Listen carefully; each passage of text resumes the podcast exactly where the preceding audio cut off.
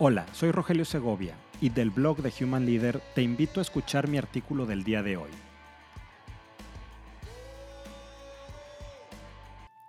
¿En qué me equivoqué?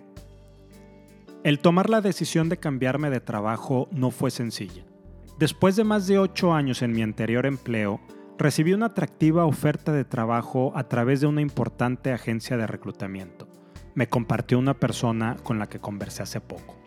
El proceso, continuó contándome, llevó casi seis meses y aunque la empresa que me ofrecía el trabajo, mi ahora empleador, tiene una gran reputación en la ciudad, me di a la tarea de llevar a cabo una minuciosa investigación acerca de su cultura y ambiente de trabajo. Fui muy juicioso en las entrevistas de selección, conversé con personas que laboran en la empresa que me hizo la oferta, investigué en distintos sitios de internet e incluso platiqué con algunos conocidos que están en el área de recursos humanos. La oferta era inmejorable, la empresa era el sueño de casi cualquier profesionista en la ciudad e incluso certificada como uno de los mejores lugares para trabajar en el país. Así que acepté la oferta. Al día de hoy me sigo preguntando, ¿en qué me equivoqué? Concluyó así cabizbajo mi interlocutor. A mí la conversación me siguió dando vueltas por unos días en la cabeza.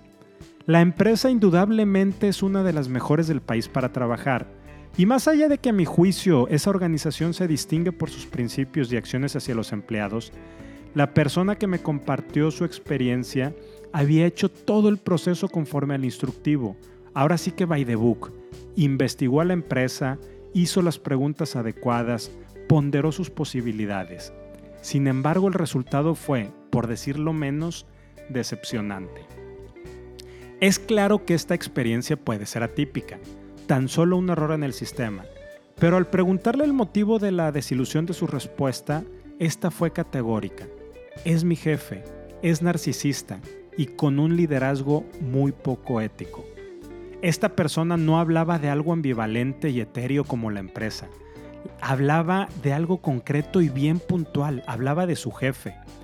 De acuerdo a Gallup, el factor más importante para construir un equipo exitoso es la calidad de su líder.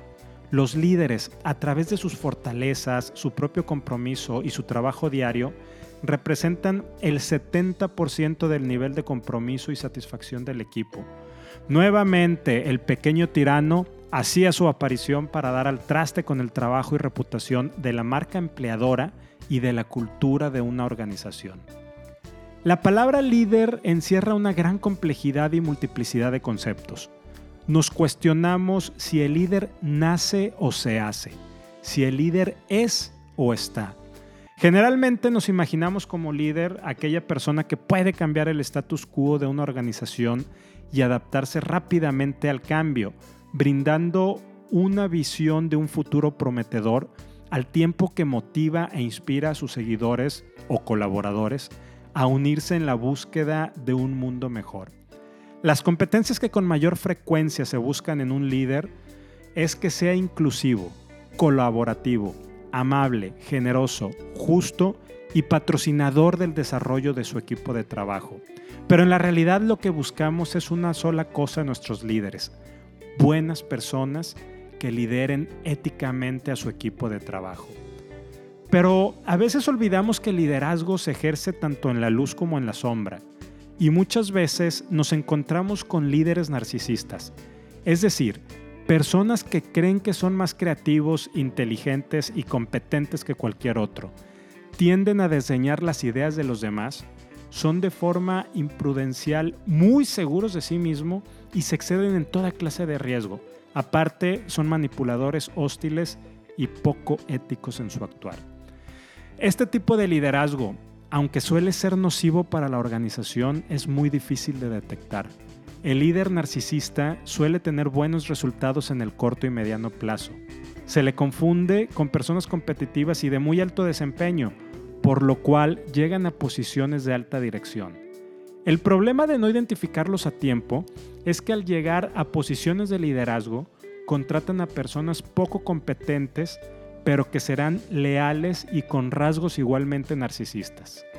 Para ellos es más importante la lealtad que la experiencia. Hay una frase de Pollock que dice, los directores generales narcisistas recompensan a quienes refuerzan su narcisismo y castigan a quienes no lo hacen. Y por el otro lado, las personas que colaboran con líderes narcisistas suelen sentirse frustrados, insatisfechos y poco comprometidos con su organización y terminan haciéndose la pregunta ¿en qué me equivoqué? Finalmente, y para aquellos que gustan de la toma de decisiones basada en elementos cuantitativos, es necesario decir que se estima que este tipo de comportamientos narcisista de los líderes pueden costar a las empresas más de 20 mil millones de dólares anuales. Si te gustó este artículo, ayúdame a compartirlo para conectar con muchas más personas. Y si quieres contactarme, escríbeme a rogelio.humanleader.mx. Nos escuchamos la siguiente semana.